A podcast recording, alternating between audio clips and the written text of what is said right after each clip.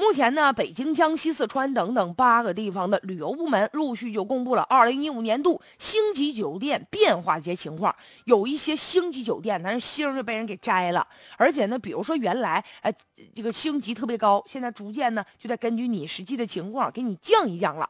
针对这种情况，其实有的地方啊，有的酒店不愿意降了星之后呢，收费肯定不能有以前那么高了。但是相比之下呢，还有的地方他们挺高兴的，为啥呢？因为现在啊，八项规定出台之之后落实了之后，很多人原来觉得我得上一高端私人会所，我吃饭我得花多少钱，显得自个儿特有面子、特有档次。现在不行喽，现在很多的高档的私人会所和一些酒店呢，已经没有人去了。所以呢，他们现在没有客人咋办？就得寻求新的出路了，放下身段吧。那我还是走些平民路线，我就便宜套餐，大家来吧。你有人来，你挣钱，那这是硬道理呀。所以说，原来很多愿意把自个儿标榜的啊，我这几星级、几星级多高档的，已经不愿意了。很多人主动的说了，这星级啊就是烫手的山芋，我还是为普通百姓，我们为他服务吧。